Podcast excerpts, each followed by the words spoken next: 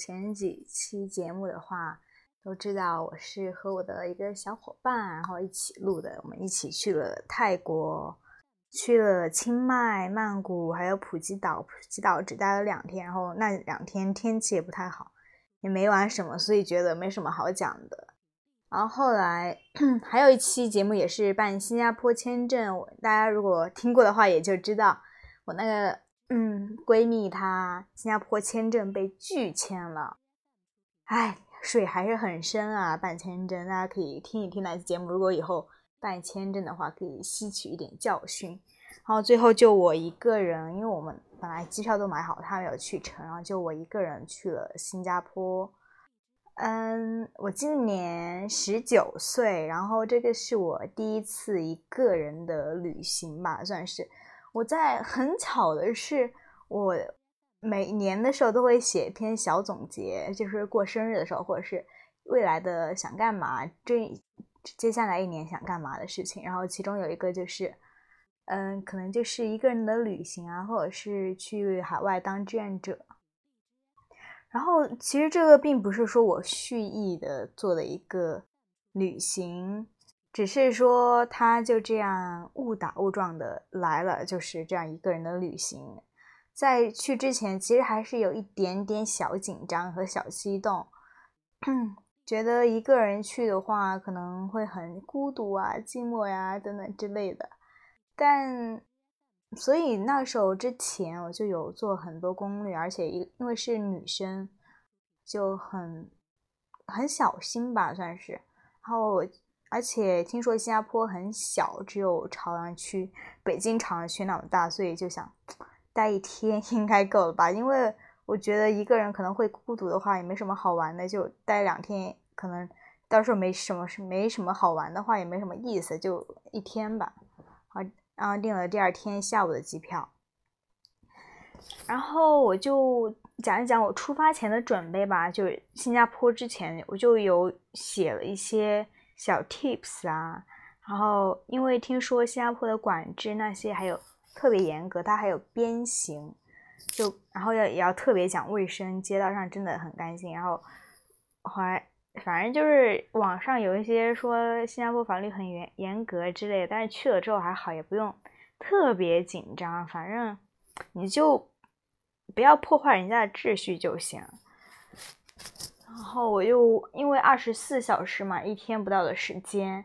写了一下自己的时间要怎么安排，去哪些点，因为我不想太去那种。新加坡有一个环球影城，就那种地方吧，就是好像很多地方都有的那种东西。我想体验当地文化的东西，所以就定了几个文文化类的点，比如说它的那个 China China Town 那个，就是一个它翻译过来就是牛车水，不是叫中国城什么的，反正就叫牛车水，很奇特。然后还有什么 Little India。小印度，因为在新加坡，他们三大种族——马来人、华人、印度人聚聚集而成，形成这个国家啊。然后还有一些它的海湾的部分，就是那个狮身鱼尾像那个那一块儿，就是有很多河流啊。然后晚上我觉得应该夜景很美，所以差不多晚上这样安排。在之前呢，其实我还是想尝试一下那个沙发客。沙发客就是一个软件，Coach Surfing，然后上面可以，就是你到世界各地旅游。如果说你只有一两个人，你可以在那个上面发布一下你自己的行程，说我哪哪天会到哪个地方来，然后有些人就可能会表示说可以接待你，就是可以当地人可以让你住在他家，给你提供一个小卧室。或者是给你提供一个沙发，给你睡一晚上，类似这种。我当时，呃，还是想尝试一下吧，因为我男朋友他就是经常体验这种，我觉得应该挺有意思的。然后我我就跟他讲了一下，然后他就说：“那你如果要找一个当地人给你住的话，最好是一定是要女生，不是说最好是一定是女生，别因为我一个女生在外面肯定，而且。”这么小，肯定要注意安全嘛，所以就发了一个行程在，但是所有跟我提供住宿或者是通过那个勾搭我的都是男生，最后都一一拒绝。但是发现其实还是有挺多人来提供的，我觉得还是挺热心的。虽然虽然说感觉都挺好，但是不能说一个恶意的态度来看别人，别人，但是。我觉得还是要小心吧，不怕一万，只怕万一，对吧？所以还是要有一个原则在，就是我还是要想要一个女生的女房客。当然最后不喜，一直也没有女生找我，可能就是你懂得，异性相吸，同性相斥吧。然后最后我就说，不行的话，那就订家青旅。一我订的那个青旅的话，位置还挺好的啊。距离那些就是在一个金融中心附近，因为新加坡反正还是挺繁华的，也没有说特别偏的地方啊。然后那里的话是订的八人一间的一个小房间，八人间。然后之后的经历有待我慢慢道来。之后呢，我就从普吉岛，我今天从普吉岛当天晚上讲起。唉，就是我，因为是早上九点多的飞机从普吉岛到那个新加坡，但是我们那个酒店我没有，当时没有考虑那么多，订就订了一个很好的酒店，游泳池，然后环境在海滩附近，环境很好。结果发现那个酒店距离那个机场有一个多小时的路程，就相当于因为普吉岛是个长的一个岛，然后。那个机场在岛的北边，而我们的酒店在岛的南边。然后当时我们从机场到酒店就有一个接机服务嘛，都绕了好久，一个多小时吧。然后还有一些小弯路啊，然后因为地势也不是很平坦的那种，就是也有很多小山路。当时我晚上订了一个接机送机嘛，我我因为我那个小伙伴他是十二点多的飞机，和我不能在一块儿，所以就我一个人先去机场。其实想我还挺担心的，因为我订那个机送机是早上五点半，然后那个时候它纬度低嘛，白天亮的比我们这儿稍微迟一点，然后就是还是我早上我当时就想着肯定五点半的时候，因为五点半出发嘛，肯定是天都是黑的，然后然后如果是绕这种小山路，街上又没有人，一个司机开你的话，可能会很危险，把你把你载到哪儿去都不知道那种。而且因为当地，而且我也没有准备说什么安全措施措施记什么那些号码，那些号码，而且我他当地的很多，我觉得警察那些可能都不会说英语。我觉得，如果是真的遇到危险的话，其实很难自救。其实，而且对那个地方也不是特别熟悉，那里的当地人也很少会说英语的。虽然没，反正就是最简单的交流，有时候就说多少钱之类的。然后我，但所以，我当天晚上睡觉头，然后就胡思乱想，然后做梦，做了，就是你把你的担心和梦境融在了一起。就是，我就我梦见我早上起来了，好来了一个人来接我，诶，发现是个女司机，好女司机还好，心想，哦旁边发现旁边还有个男的也坐在车里面，呃，然后我就，然后这个好像解释说，这个男的是跟我们我一块儿去机场，就是顺路的。好，那样说还好，三个人应该就没什么危险嘛。然后就是女司机开车开车，突然撞到了一个人，而且那个人是一个西方面孔的一个黄头发的一个人，然后同行的还有他的小伙伴，撞到一个人，然后这个女司机就没停，她突然非常快速的往后退车，然后就掉头准备逃跑。然后就载着我们俩逃跑，拼命的跑，我的天呐！然后就完全和机场反方向，就往回跑嘛。那个那个车，然后我就天呐，都不送我去机场，那我肯定要误要晚点误机了什么之类的。然后后面他的被撞的人的小伙伴就追追追追追，然后后来那个女的终于停下，一波三折，还挺惊险，梦中还是挺刺激的。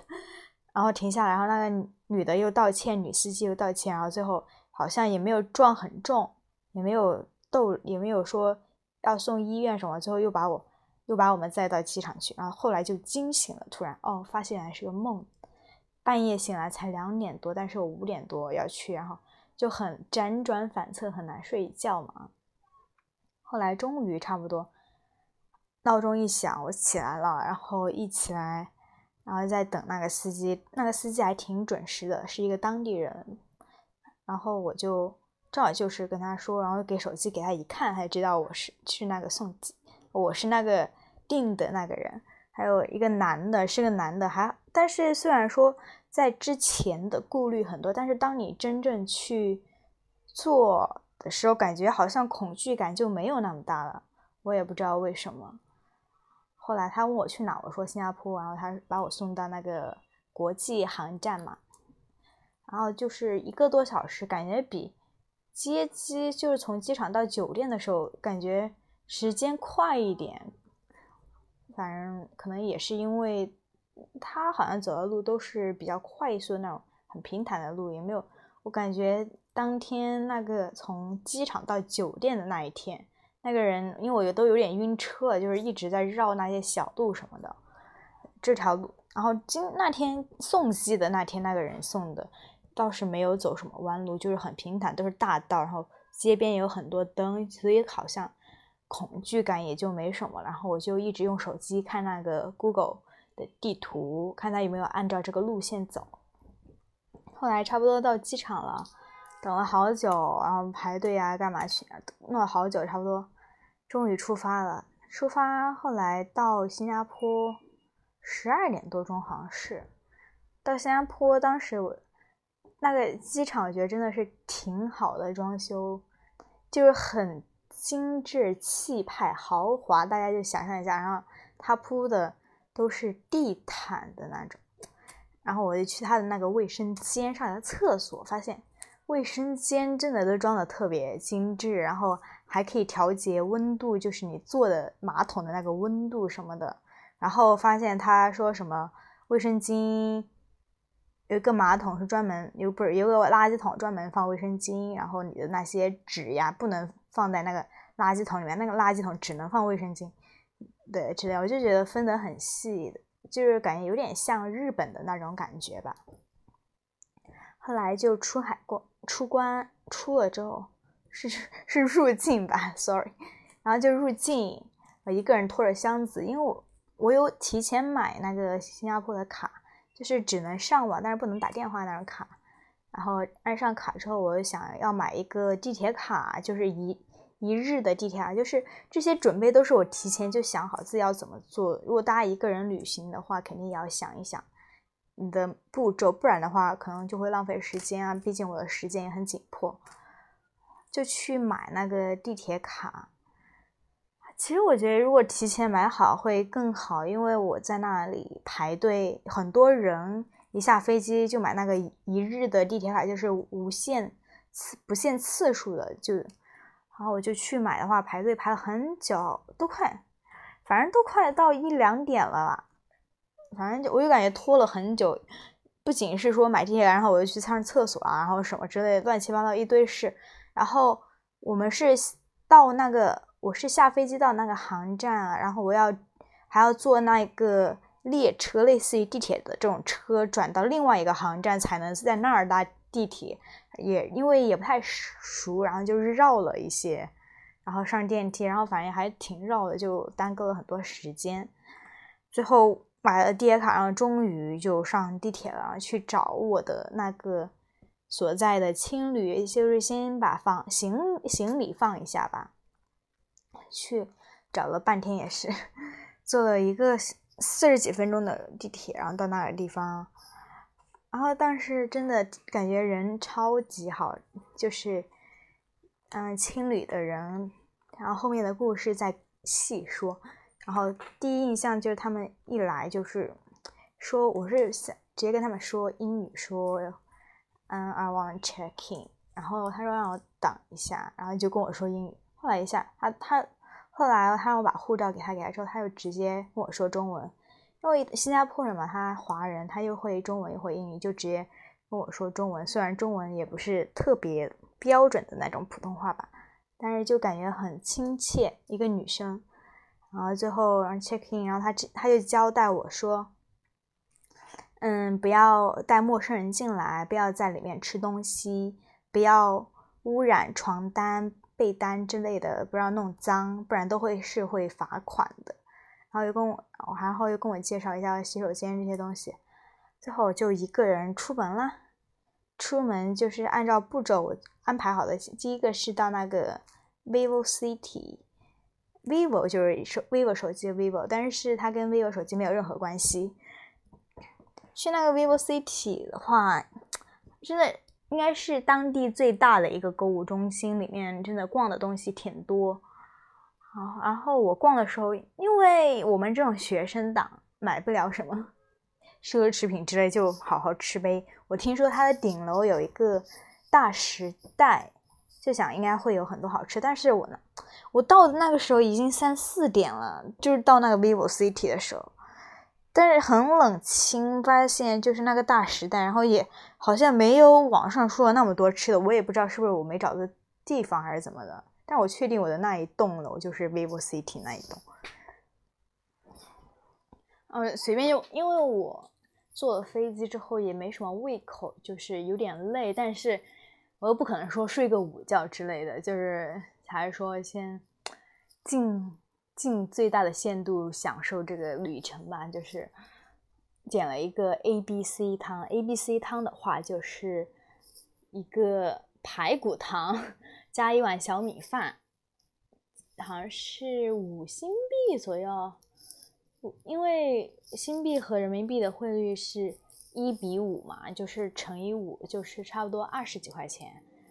嗯，我觉比国内的物价还是要稍微贵一点，因为不是说二十五块钱很贵，是说我点的真的是很小份的，就是像我们平时是喝的那种什么江西瓦罐汤那种很小碗的一个汤，然后加一碗米饭。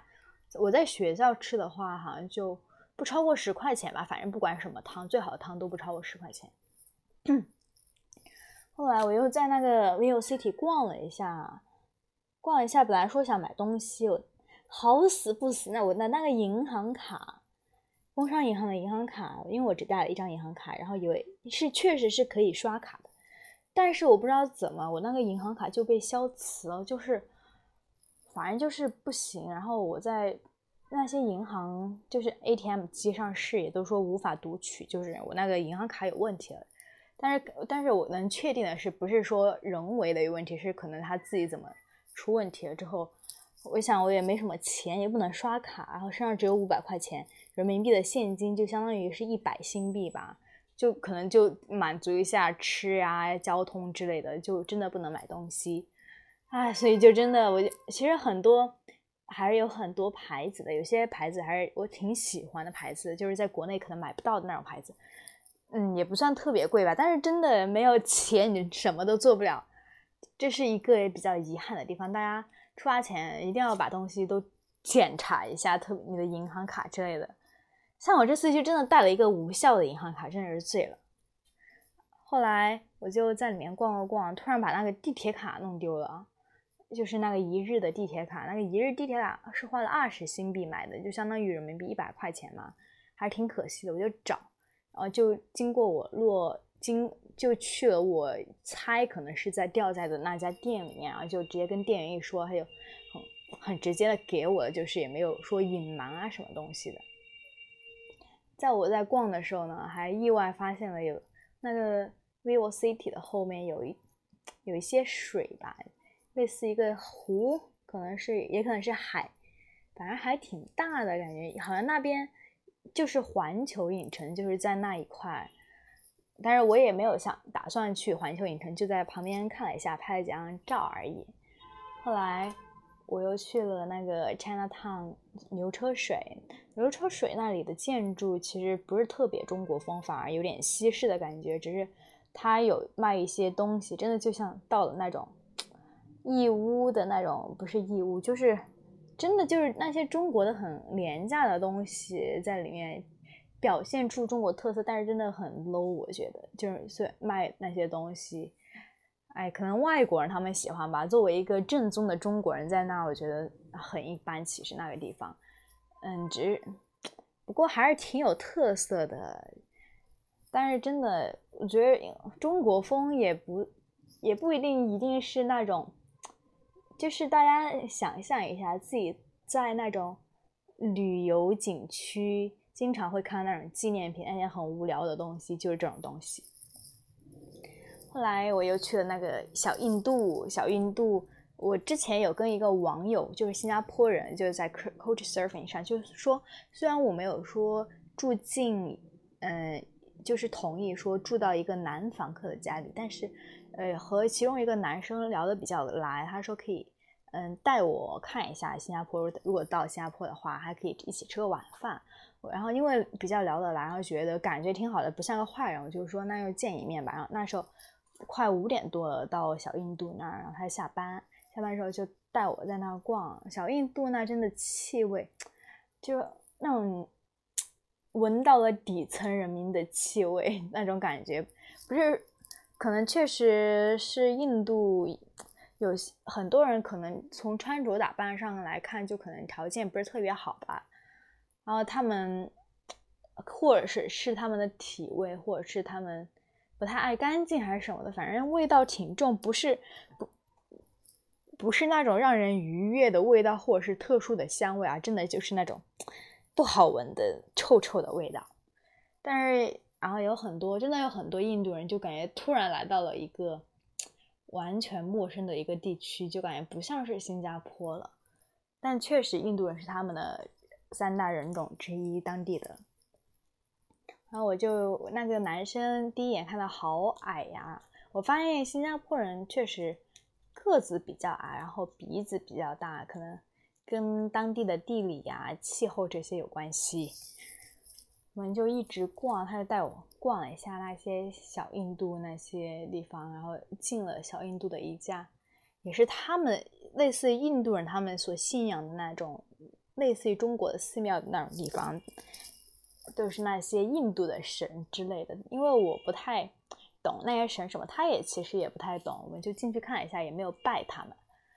后来就坐地铁去了那个，就是最景点的地方，就是那个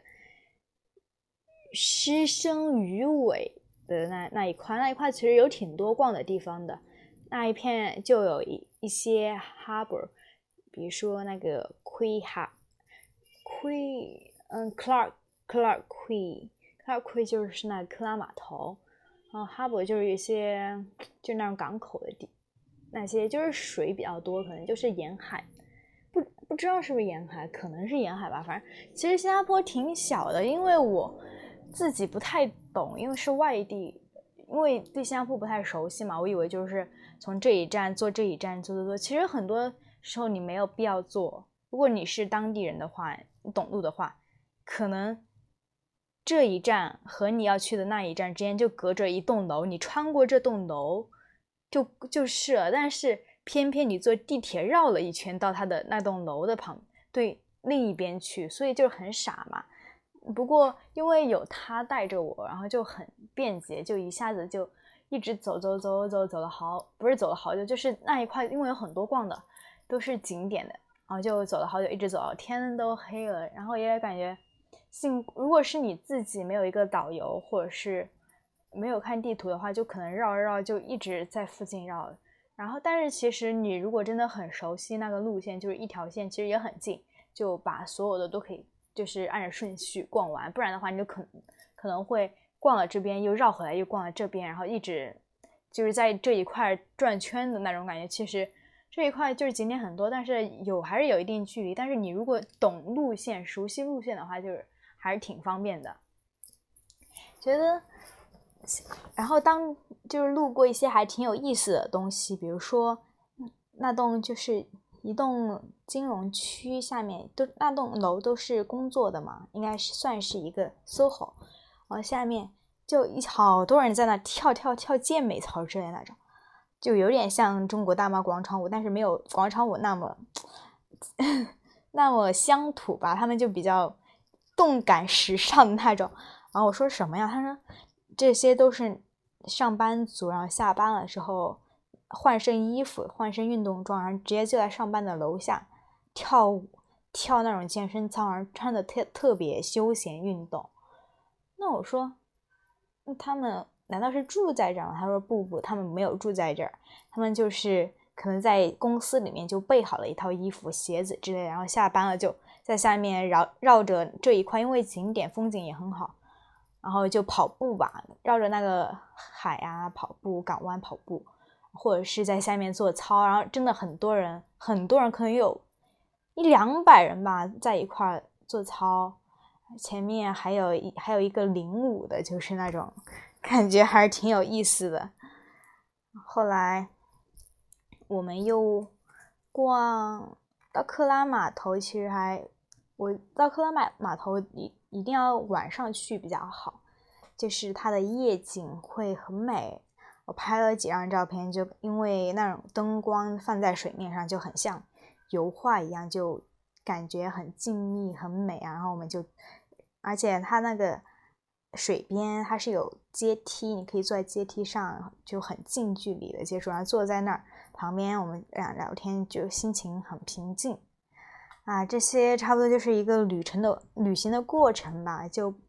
大家如果自己去的话，就自己去感受吧。我现在讲这么多，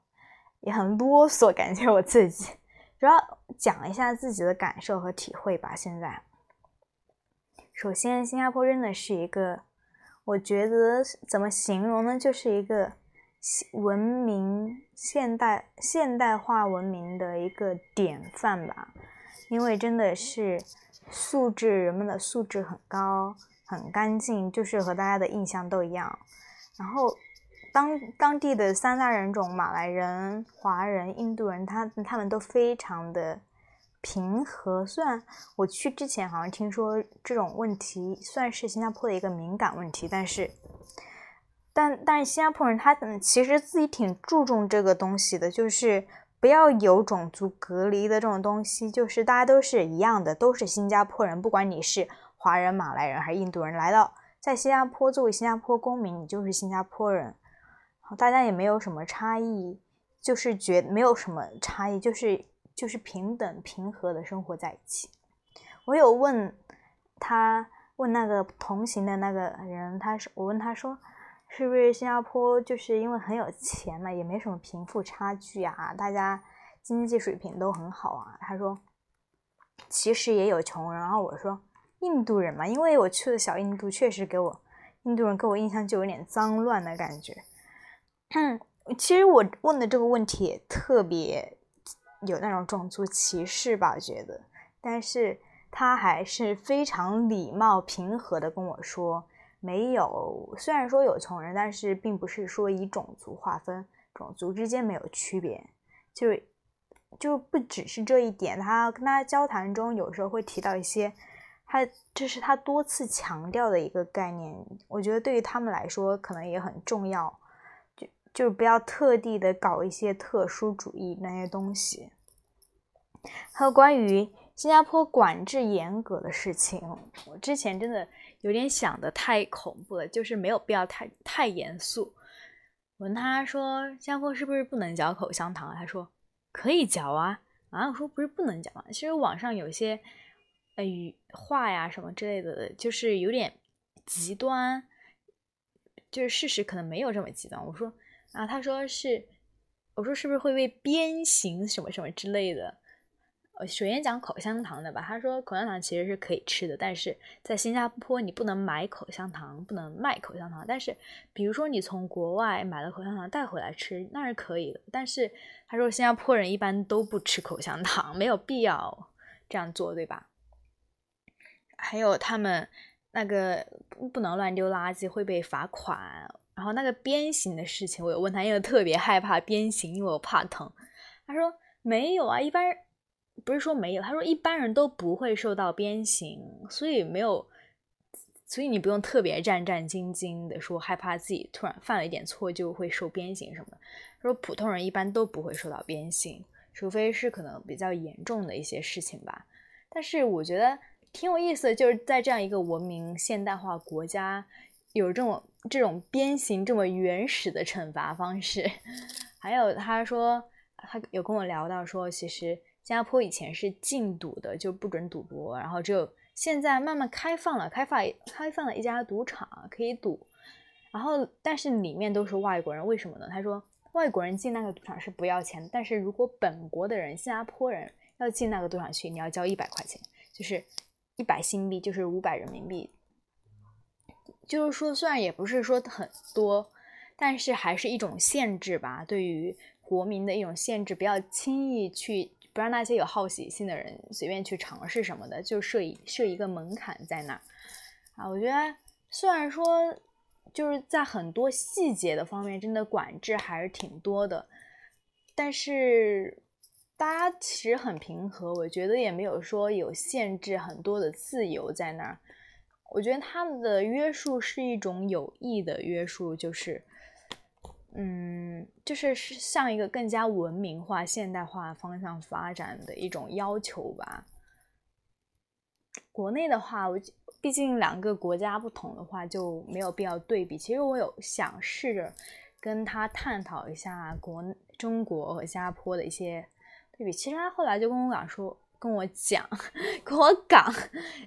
跟大家解释一下，这个港在在这儿是湖南方言，港就是讲，不好意思。然后他就后来其实有想试着跟他聊，但是他说，比我比如说我讲的那些护照，还有国际关系一些事情，因为新加坡护照真的是全应该是全世界最好用的护照之一吧，就是去很多很多国家完全都是免签的那种。我说我们中国随便去个地方就要签证，然后还还要很多条件。然后我那个同学来新加坡这次还被拒签了。对，他说，毕竟两个国家不一样，你这样而且很大的不同，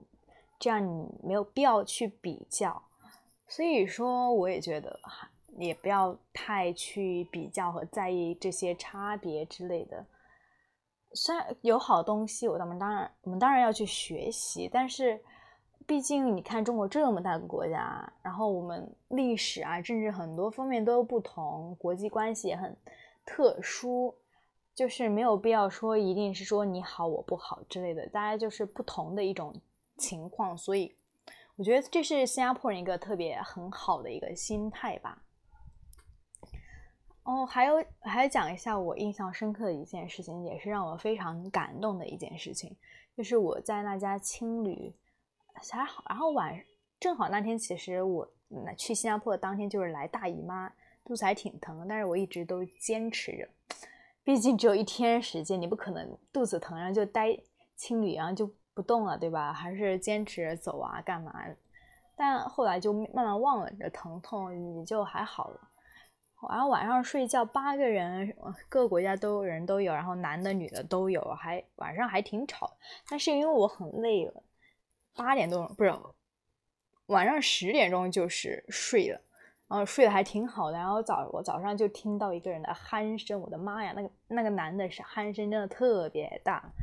还有一些人在收东西的声音。但是但是我一直处于迷迷糊糊状态，没有完全清醒，一直到早上八点多钟闹钟醒，然后我才闹钟响，我才醒来，发现好多人都走了，那整个八个人的本来都是住满了，只有剩下三个人了，就我和另外一对小夫妻。后来我早上起来整理东西，因为第二那天就要走了嘛，然后整理东西，发现，咦，床单上有一片血，我的妈呀，真的，当时的心情。特别无语、尴尬、紧张，啊，特别尴就尴尬，就是我的，因为之前他们就有提醒我说不要把床单弄脏，然后我现在这样弄脏，是不是就显得我很那个，就是不太好，就觉得把人家的话当耳边风啊，或者是显得我特别没素质，因为在别的国家还是要注意注意一下形象，因为你毕竟代表的是另外一个国家的一个人。所以很很尴尬，但是我不知道怎么办。这个，而且罚款还是小事，主要是怎么去面对讲这件事情就很尴尬。但是后来呢，我还是想说，做人还是坦诚吧，这种事情该讲就讲，就我也没必要说拿个东西隐藏，或者是把那个被子盖在上面不给人家看，给人家反正都会看到的，还查的话。所以我一出去，然后我就 check out 的时候，然后正好是个男生负责帮我 check out，然后我就跟他说，嗯，不好意思，我那个床单好像有点弄脏了，是不是需要啊罚款还是赔？是不是需要赔款呀？他说，他就本来是低着头，然后眼睛抬起来，稍微望了一下，说，嗯，是的。他说你等一下，我们先查一下。但是我想他当时内心戏应该是。什么鬼？居然床单弄脏了，就觉得我可能不是很有素质啊，什么之类。当时，然后后来他查了一下，一个另外一个男的进去查了一下，讲了一下情况，然后他说，他说哦，不用不用不用，就真的讲了好几个不用。他说其实，啊，我说啊，真的吗？他说他说不用不用，他说其实你这样直接跟我们讲更好，反而有些人会故意去隐瞒，或者是说是别人弄的，就不太好。我真的当时特别特别感动这件事情，所以，然后真的特别感动。当时本来悬着一颗心就落了下来，然后真的那种感动的感觉真的好奇妙啊！真的很开心，很感动。不是说我要赔钱，不用我赔钱，而是因为我觉得这个人与人之间的那种理解啊，而且他又是一个男生，没有表现出任何的尴尬。本来之前他就有叮嘱我，之前就有叮嘱我说不要把床单弄脏。那我这种情况是不是也是属于把床单弄脏的一种，对吧？理应来说是要赔钱，但是他没有让我赔钱，我就觉得真的特别感动。最后他们还他说一起拍张自拍啊，我就跟他一起拍一张自拍，说让我留了一个邮箱，说会通过这个邮箱把自拍发给我。然后特别细心，说问我要不要把包先放在这儿，以为他以为我要出去可能逛一下什么，我说。嗯，谢谢，不用了，我直接去机场就拜拜了。然后真的啊，特别感动。我一个人，特别是一个人身在异乡的时候，然后都是，而且虽然是不同国家的人，但是都讲着中文，然后能够理解，真的很感动。所以这个真的有对新加坡的形形象，在我在我印象中的形象加分。虽然说我在新加坡待的时间不足一天吧，不足二十四个小时，甚至是，但是我觉得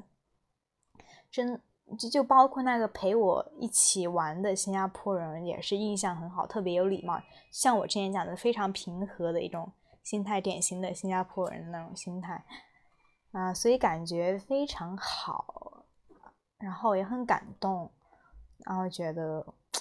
如果身在新加坡也真的挺好的，但是自己其实也不用自卑干嘛。作为中国人，你还是要有中中国人的自尊，就像也不用特别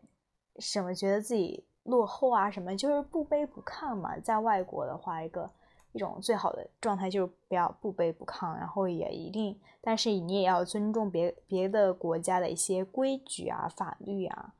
不要，反正你还是要代表本国的形象吧。差不多，新加坡就说到这儿吧。这个国家还挺小，但是我觉得其实一天没有玩够啊。大家如果去的话，待个两三天应该会更好。所以这期节目就到这儿了。我真的嘴已经干了，有没有感觉我的越来越虚弱，没有力气讲话了？真的。好，拜拜，放首歌就拜拜啦。